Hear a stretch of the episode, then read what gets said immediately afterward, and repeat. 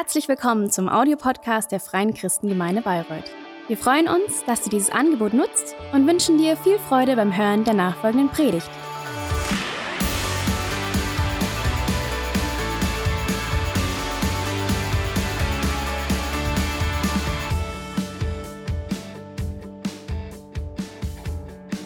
Ja, was für eine großartige Chance und Möglichkeit, Weihnachten neu erleben. Und ich möchte euch sagen, ich bin schon echt lange dabei. Ich habe schon den christlichen Glauben quasi mit der Muttermilch aufgesogen und ich weiß nicht, wie viele hunderte oder tausende Gottesdienste ich schon besucht habe. Aber wisst ihr, Weihnachten wird mir von Jahr zu Jahr wichtiger.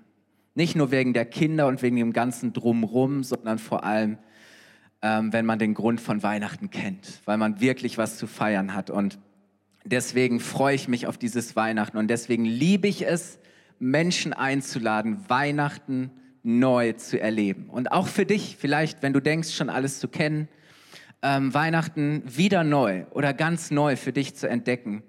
Und das ist unsere Einladung jetzt an diesen Adventssonntagen. Am ersten Advent haben wir darüber gesprochen, dass die Weihnachtsgeschichte, die Geburt von Jesus, nur eine Episode, wenn auch eine sehr, sehr entscheidende, einer viel größeren Geschichte ist. Und dass es wichtig ist, dass wir die ganze Geschichte kennen, damit wir den wahren Grund und den Sinn von Weihnachten verstehen. Dass wir Menschen nämlich den Frieden verloren haben. Und dass Jesus gekommen ist, um unsere Schuld wegzunehmen, all das, was uns trennt, um eine Beziehung wiederherzustellen um Versöhnung mit unserem Vater im Himmel zu ermöglichen und Versöhnung untereinander. Und das ist die Botschaft von Weihnachten. Und letzten Sonntag hat Terry großartig darüber gesprochen, dass es Kindern meist noch leicht fällt und sie kein Problem haben, an Dinge zu glauben, die sie nicht sehen. Dass wir als Erwachsene aber irgendwann diese Fähigkeit verlieren den Glauben an das Unsichtbare, das Übernatürliche, Wunder. Und Weihnachten ist eine Einladung, das Geschenk des Glaubens wieder ganz neu zu empfangen und sich darauf einzulassen, was die Bibel sagt, diese Botschaft anzunehmen und das Verrückte zu wagen, zu glauben, einen Schritt auf Gott zuzugehen und zu entdecken, dass es wahr ist. Und die wunderbare Einladung ist, hey, probier's doch mal aus, weil du hast nichts zu verlieren. Du kannst nur gewinnen.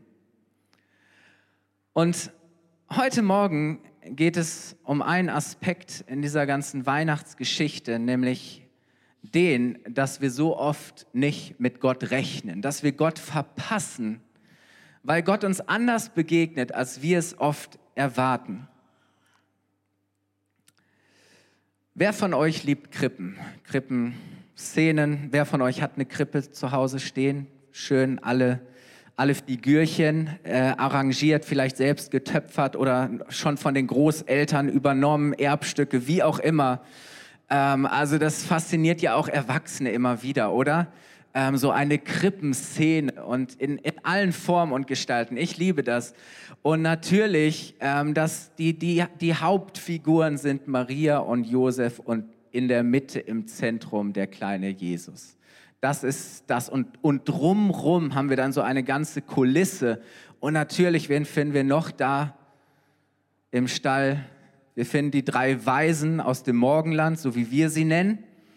Ähm, es waren tatsächlich drei sehr intelligente Männer aus dem, aus dem Osten. Nur kurz, es waren nicht einfach nur Magier, wie manche behaupten, Astrologen, äh, auch nicht nur Astronomen, ähm, sondern das waren Männer, die zur gesellschaftlichen und politischen, zur intellektuellen Elite gehören gehörten. Das waren Wissenschaftler, Berater, die, die einen enormen politischen Einfluss hatten. Das erkennt man allein schon daran, dass diese drei Männer sofort Zugang zum Palast in Jerusalem haben, zum König. Das waren Männer, die, die, die, die, die, ähm, die Einfluss hatten. Und dann natürlich zu jeder Krippenszene gehören die Hirten, oder? Die Hirten. Und irgendwie eine Krippe ohne Hirten kann man sich gar nicht vorstellen. Die passen da irgendwie gut rein in den Stall. Und sie wurden ja sogar persönlich von den Engeln eingeladen zu kommen und sich das Ganze mal anzuschauen. So, für uns haben die Hirten einen ganz festen Platz in dieser Weihnachtsgeschichte, in diesem Weihnachtsgeschehen. Die ge gehören für uns ganz selbstverständlich dazu. Das Interessante ist, für die Menschen damals gehörten die Hirten überhaupt nicht da rein. Für die Menschen damals waren die Hirten völlig fehl am Platz.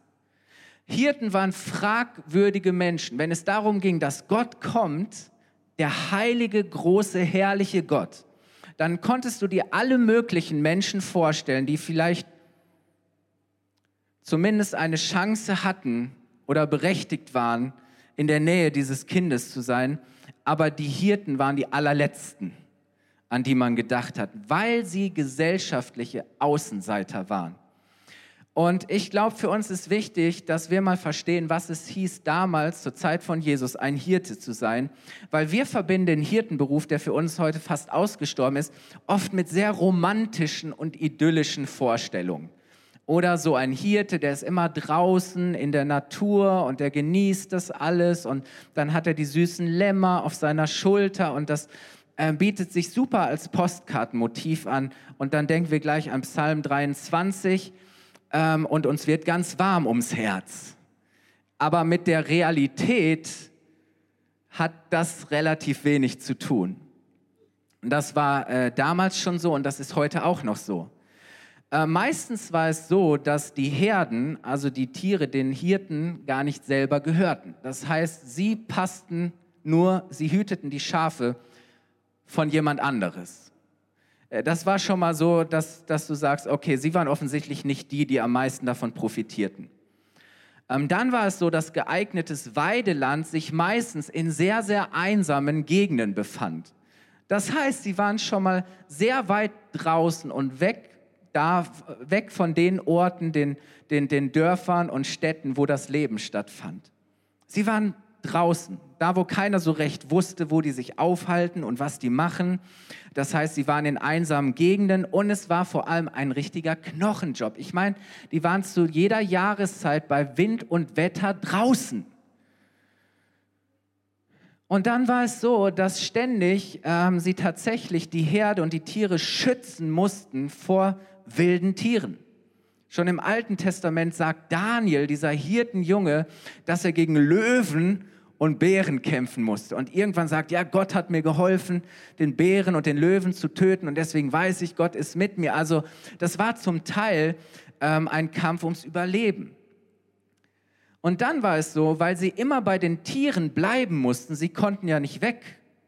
Das ist wie wenn du einen Bauernhof hast, konnten sie nicht am normalen gesellschaftlichen Leben und vor allem auch nicht an den religiösen Aktivitäten und Festen teilnehmen. Und jeder Jude, jeder männliche Jude war verpflichtet, an den Festen teilzunehmen. Und das war auch der Grund, warum die religiösen Leiter und die frommen Juden die Hirten verachteten und gesagt haben, ja, die gehören eigentlich gar nicht mit dazu. Hirten wurden nicht ganz zu, Hirten wurde nicht ganz zu Unrecht vorgeworfen, sich heimlich am Ertrag der Herden, die ihnen ja nicht gehörten, zu bereichern. Das heißt, fremden Besitz zu unterschlagen. Und deshalb war es verboten, von Hirten Wolle, Milch oder ein Lamm zu kaufen, weil man davon ausging, dass es sich nur um Diebesgut handeln kann. Also halten wir mal fest, Hirten waren damals Lügner und Betrüger. Und deshalb genossen sie ein ganz wesentliches Recht nicht. Sie waren nämlich nicht vor Gericht als Zeugen zugelassen. Ich meine, das ist schon ein Hammer. Wenn man sagt, hey, ein Hirte, seine Stimme vor Gericht zählt nicht, weil man schon mal von vornherein davon ausgegangen ist, dass diese Männer unglaubwürdig sind.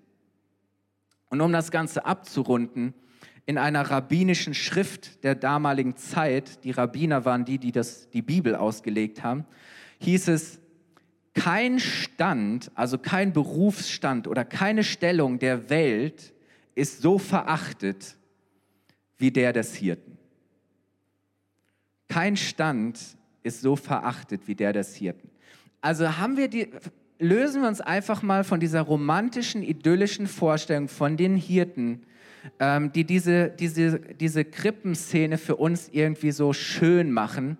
Und stellen wir uns wirklich mal vor, wie es, wie es war, dass Hirten die allerletzten waren, die man erwarten konnte. Und wisst ihr, egal ob die Menschen in Jesus damals einen religiösen oder einen politischen Führer, Retter, manche auch beides sahen, die Hirten erwartete man sicherlich nicht unter seinen Anhängern.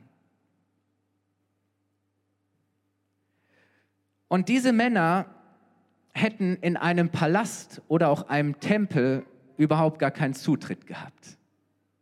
Dort hätte man sie niemals getroffen. Die wären wahrscheinlich selber nicht mal auf die Idee gekommen zu sagen, hey, wir gehen dann mal nach Jerusalem in den Tempel, wo ein König ist, oder wir in einen Palast oder in einen Tempel.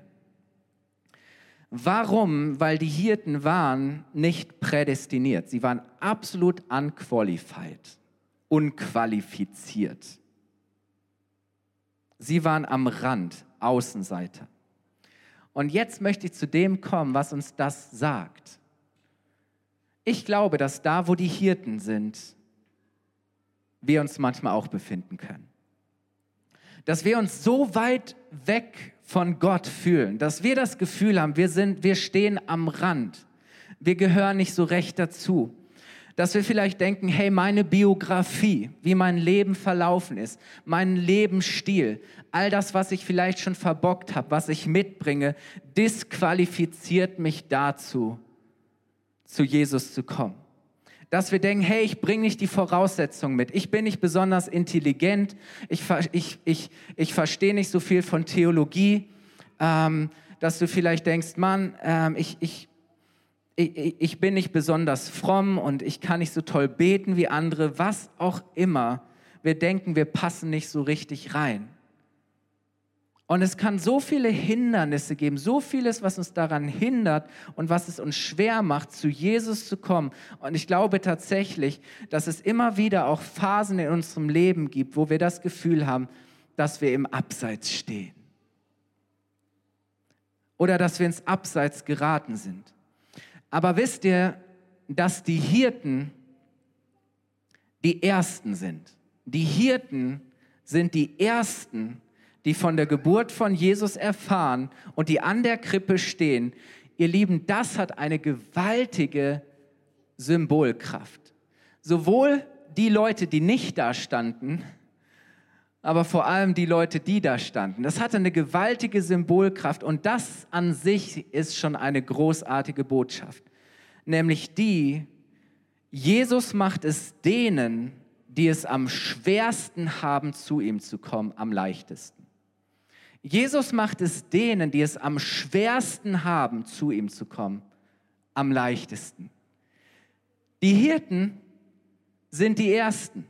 Die Hirten haben es am schwersten, aber sie sind die Ersten. Und es ist nicht interessant, dass Jesus mal sagt, sein Programm und die Agenda des Reiches Gottes ist, dass die Letzten die Ersten sein werden. So, wenn du heute hier bist und das Gefühl hast, dass du manchmal Außenseiter bist, dass du abgehängt bist, dass du hinten dran bist, dass du irgendwie immer zuletzt kommst oder zu kurz kommst, hey, herzlich willkommen. Bei Jesus hast du einen Platz in der ersten Reihe.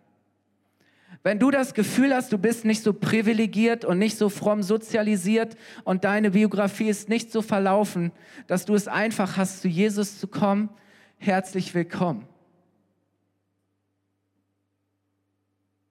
Jesus macht es denen, die es am schwersten haben, am leichtesten. Er findet uns da, wo wir sind. Er kommt auf dein Feld. Egal wie dein Feld aussieht. Weißt du, wenn er zu den Hirten auf auf, auf das Feld der Hirten kommt, kommt er auch auf dein Feld. Und ich möchte es mit euch lesen. Diese Hirten sind dort an, an diesem, in dieser Nacht, an diesem Abend, wahrscheinlich sitzen sie am Lagerfeuer. Und dann heißt es in Lukas 2, Vers 9 bis 12. Plötzlich, plötzlich trat ein Engel des Herrn zu ihnen und die Herrlichkeit des Herrn umstrahlte sie an diesem Ort, der so wenig herrlich war. Die Hirten erschraken sehr, aber der Engel sagte, fürchtet euch nicht, Ich verkünde euch eine Botschaft, die das ganze Volk mit großer Freude erfüllen wird. Heute ist für euch, für euch in der Stadt, in der schon David geboren wurde, der versprochene Retter zur Welt gekommen. Es ist Christus der Herr. Und daran werdet, ihn, werdet ihr ihn erkennen. Das Kind liegt in Windeln gewickelt in einem Fressnapf, in einer Futterkrippe. Ist das nicht genial? Jesus kam für alle Menschen. Jesus kam für dich. Jesus kam für mich, weil für ihn jeder gleich wichtig ist. Er macht keine Unterschiede. Und weißt du, er kommt völlig überraschend. Ich glaube, dass Gott manchmal so einfach überraschend in unser Leben kommt. Auf einmal ist er da. Er kommt überraschend dann, wenn wir ihn nicht erwarten. Dort, wo wir am wenigsten mit ihm rechnen, auf einmal reißt der Himmel auf. Und wisst ihr warum? Weil, weil, weil Gott unsere Zerrissenheit gesehen hat, ist der Himmel aufgerissen. Gott hat gesehen, wie zerrissen wir sind und deswegen hat er den Himmel aufgerissen, den Himmel aufgemacht und er ist zu uns gekommen. Mitten hinein, da wo wir sind, in unser Leben, auf unser Feld. Und Jesus hat sich entschieden, nicht weit weg zu sein, nicht sich in irgendeinem Palast zu verschanzen, nicht in irgendeinem Tempel,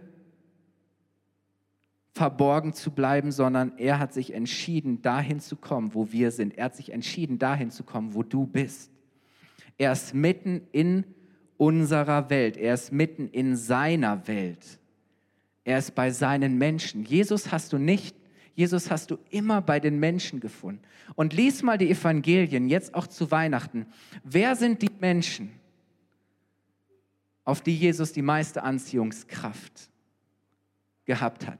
Die ganzen Frommen, die religiöse Elite, die schlauen Intelligenten hat er vor den Kopf gestoßen. Die haben sich tierisch über ihn aufgeregt. Aber die Sünder, die Zöllner, die Prostituierten, alle, die der gesellschaftliche damals in den Augen der frommen Juden Abschaum war, Menschen, mit denen man nicht mal am Tisch saß, mit denen saß Jesus. Und das war seine Botschaft, dass er für die gekommen ist, für die es am schwersten ist.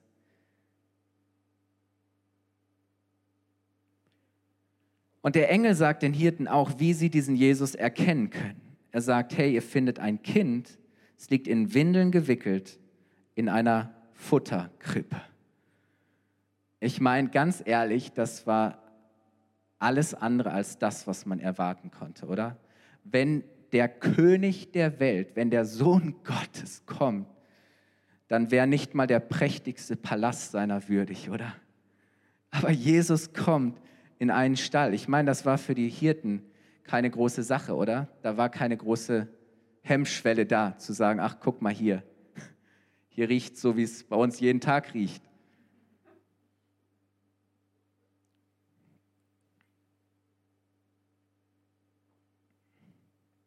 Wisst ihr, Jesus sieht so oft so anders aus, als wir es erwarten. Und wenn er zu den Hirten aufs Feld kommt, dann kommt er auch auf unser Feld. Und, und wisst ihr, Jesus, vielleicht begegnest du Jesus gar nicht sonntags morgens in der Kirche. Vielleicht ist das gar nicht der Ort, an dem Jesus dir am persönlichsten begegnen möchte. Ähm, vielleicht begegnet Jesus dir auf der Straße Vielleicht begegnet er dir mitten in deinem Alltag, im Trubel, im Stress. Vielleicht begegnet er mitten in deinem Chaos, in deinem Schmerz. Vielleicht begegnet er dir mitten an deinem Arbeitsplatz oder im Supermarkt, in der Nachbarschaft, wo auch immer. Jesus war so, kam so anders, als Menschen es erwarteten. Jesus bedient keine Klischees. Jesus entspricht auch nicht unseren Erwartungen. Hat er damals schon nicht, macht er heute auch nicht. Ich glaube, dass Jesus manchmal sogar unsere Erwartungen enttäuscht, weil er so ganz anders kommt und anders ist, als wir meistens denken. Und deswegen begegnen wir ihm oft da, wo wir am wenigsten damit rechnen. Und ich glaube, manchmal fällt es uns schwer, Jesus zu begegnen, Dabei macht er, uns, macht er es uns eigentlich ganz leicht. Vielleicht denken wir manchmal, es kann doch gar nicht so leicht und einfach sein. Wisst ihr, Religion ist immer, ich muss etwas tun, ich muss etwas vorweisen, ich muss etwas leisten, damit ich würdig bin, Jesus zu begegnen. Und mein Verstand und mein Stolz sagt mir, nein, nein, nein, so leicht und so einfach kann das nicht sein. Ich habe schon mit jemandem mal über den Glauben gesprochen und jemand hat gesagt, weißt du was, das ist mir zu leicht. Ich kann nicht glauben, dass das so einfach ist. Aber Jesus hat das so gemacht, warum damit jeder kommen kann. Und hier ist ein Stall, der Ort der Begegnung mit Gott. Ich weiß nicht, was für eine Vorstellung du hast von dem optimalen Ort, dem perfekten Ort, um eine Begegnung mit Gott zu haben, die dein Leben verändert. So oft haben wir so eine Vorstellung, oder, dass wir sagen, hey, dieser Ort, mein Alltag und dies und jenes ist nicht der beste Ort, ist nicht der Ort, an dem ich Gott begegnen kann. Aber Jesus sagt doch genau deshalb. Ganz ehrlich, mir geht es oft so, dass ich so eine, ich weiß nicht, woher das kommt, aber vielleicht, wahrscheinlich ist es dieser Wunsch nach dieser heilen Welt. Ich, ich, ich habe irgendwie so diese Idee, diesen, diesen, diesen Wunsch in mir, ich möchte perfekte Weihnachten. Und, und dieses perfekte Fest und alles ist vorbereitet und alles ist stimmig, alles glänzt, das perfekte Essen und wir sind alle perfekt angezogen und es ist ein perfekter Gottesdienst und die Geschenke sind alle perfekt und, und wir sitzen alle zusammen und wir genießen und wir lachen und wir trinken guten Wein und all diese Dinge. So oft habe ich diese, diese Idee, wahrscheinlich bin ich deswegen auch, laufe ich oft Gefahr, dass ich manchmal enttäuscht bin, weil ich immer wieder Jahr für Jahr merke, dass es nicht so dass nicht das perfekte Weihnachten ist. Nicht so, wie ich es mir vorstelle. Vielleicht mag das auch an meinem Perfektionismus lieben. Herr, schenk Gnade und heile mich. Aber ich glaube tatsächlich, dass in uns, die, die mich kennen, lachen gerade am lautesten. Ähm, aber ist es nicht so, ich glaube, letztlich hat jeder von uns den Wunsch nach einem perfekten Weihnachten, nach, nach etwas Vollkommenen nach dem Gefühl zu wissen, hey, es ist alles wieder heil, es ist alles ganz, es ist alles wieder in Ordnung. Meine Familie ist heil, meine Familie ist ganz. Wir, haben das, wir wollen in einem Haus leben, das erfüllt ist von Frieden, oder? So, ich glaube, diese Vorstellung vom perfekten Weihnachten ist oftmals für uns ein Hindernis, weil Weihnachten doch gerade bedeutet, dass nichts perfekt ist und dass es das auch nicht sein muss. Weihnachten ist für unperfekte Menschen, die einen Retter brauchen. Weihnachten ist für unperfekte Menschen, die einen Retter brauchen. Das einzig Perfekte ist das Kind in der Krippe. Das einzig Perfekte ist das Kind, in der Krippe. Und die Hirten sind so angezogen von dieser Botschaft, die sie von den Engeln haben, dass sie sich auf den Weg machen und dass sie sagen, hey, das müssen wir uns anschauen. Und lass uns lesen, und damit kommen wir fast auf die Zielgeraden, Lukas 2, Vers 15 bis 20. Da heißt es, nachdem die Engel in den Himmel zurückgekehrt waren, beschlossen die Hirten, kommt, wir gehen nach Bethlehem, wir wollen sehen, was dort geschehen ist und was der Herr uns verkünden ließ. Sie machten sich sofort auf den Weg und fanden Maria und Josef und das Kind, das in der Futterkrippe lag. Als sie es sahen, erzählten die Hirten, was ihnen der Engel über das Kind gesagt hatte, und alle, die ihren Bericht hörten, waren darüber sehr erstaunt. Schließlich kehrten die Hirten zu ihren Herden zurück. Sie lobten Gott und dankten ihm für das, was sie gehört und gesehen hatten. Es war alles so gewesen, wie der Engel es ihnen gesagt hatte. Glaubt ihr, dass die Hirten anders zurückgegangen sind, als sie gekommen sind? Ich glaube schon, oder?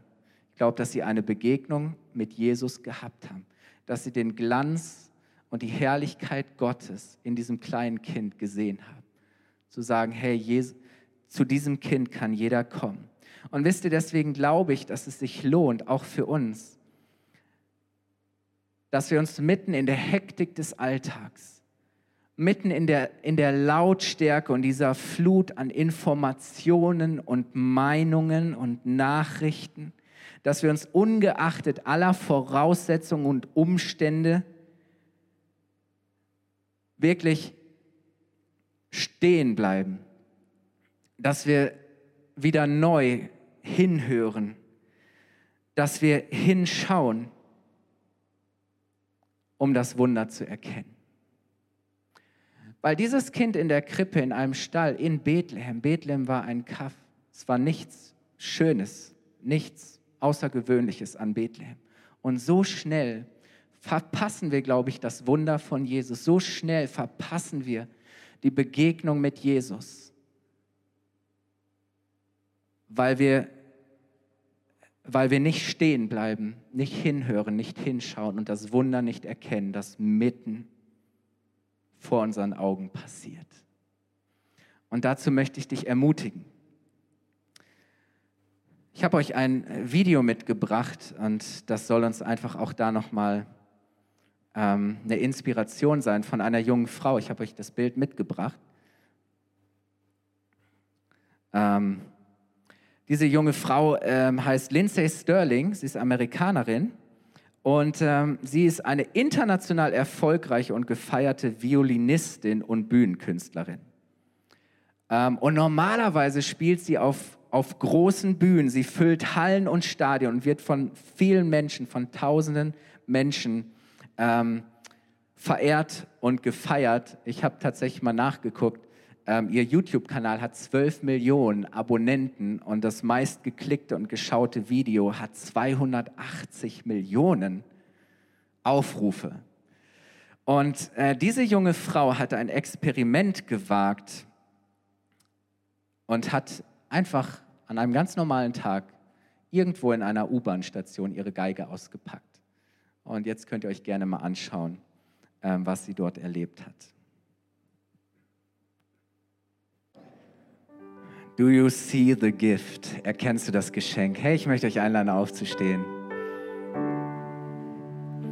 Kann es sein, dass Jesus schon längst da ist, dass er uns ganz nah ist, dass wir ihn nur nicht erkennen, dass wir keine Augen für ihn haben? Ich glaube, dass das heute Morgen die Frage ist an dich. Erkennst du das Geschenk, das Gott dir in Jesus gemacht hat? Dass dieser Jesus, der in einer Krippe geboren wurde und der an einem Kreuz gestorben ist, dass er dein Retter ist. Dass er all das getragen hat, was du nicht tragen konntest, all das auf sich genommen hat, was dich daran gehindert hat, zu Gott, zu deinem Vater im Himmel zurückzukommen.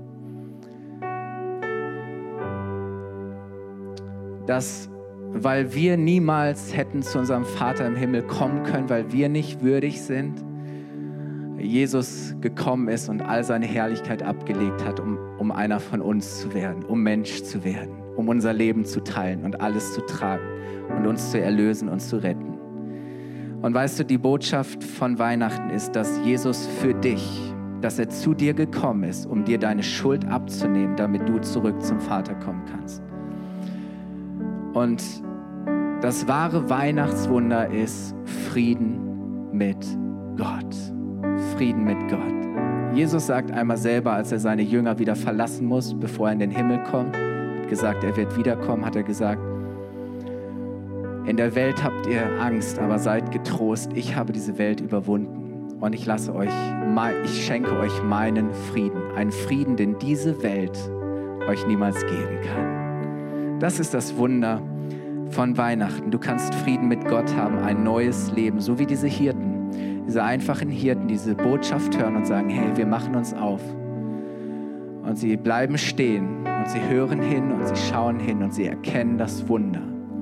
Und dieses Wunder verändert ihr Leben und es macht sie zu neuen Menschen. Lass uns die Augen schließen, egal ob du gerade hier bist oder zu Hause am Bildschirm. Du kannst tatsächlich das Wunder von Weihnachten heute Morgen erleben. Und Jesus möchte dir ganz persönlich, gerade jetzt, da wo du bist, mit all dem, was in dir gerade so unperfekt ist, mit all dem, von dem du gerade denkst, dass es dich disqualifiziert, zu Jesus zu kommen. Jesus weiß um all das und er hat für all das schon längst den Preis bezahlt und hat das auf sich genommen. Der Weg ist frei.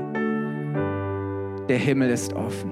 Hey, ich möchte dafür beten, wenn du heute Morgen hier bist und sagst, ich möchte zum allerersten Mal diese Einladung von Jesus zu ihm zu kommen und versöhnt zu werden mit Gott. Diese Einladung möchte ich annehmen. Und ich möchte anfangen, mit Gott zu leben.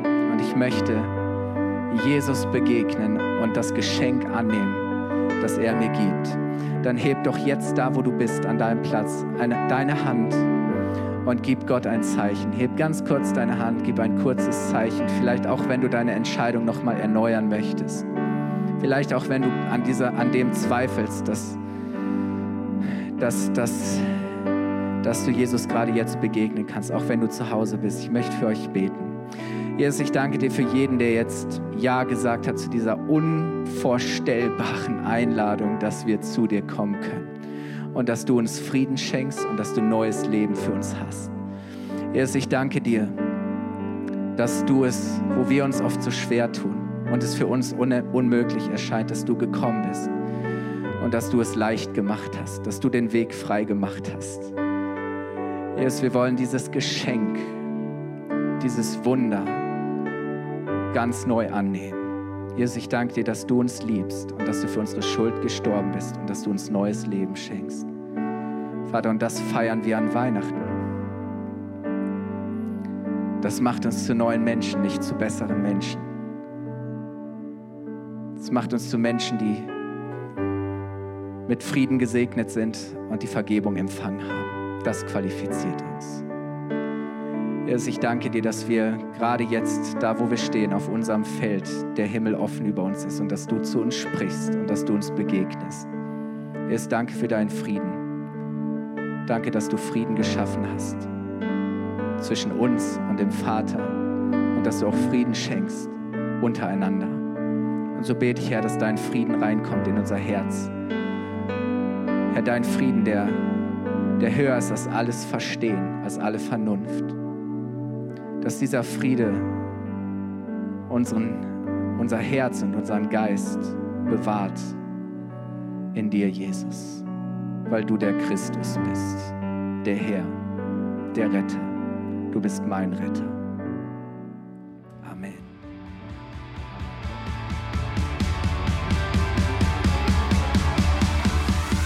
Hat dir die Predigt gefallen? Gerne kannst du sie mit Freunden teilen oder uns einen kurzen Kommentar hinterlassen. Noch mehr würden wir uns aber freuen, dich persönlich kennenzulernen. Du bist herzlich eingeladen, einen unserer Gottesdienste am Sonntag zu besuchen. Alle Infos findest du unter www.fcg-bayreuth.de. Dort kannst du uns auch eine persönliche Nachricht schreiben, wenn du mehr über ein Leben mit Jesus erfahren möchtest oder andere Fragen zum christlichen Glauben hast. Bis zum nächsten Mal. Ade!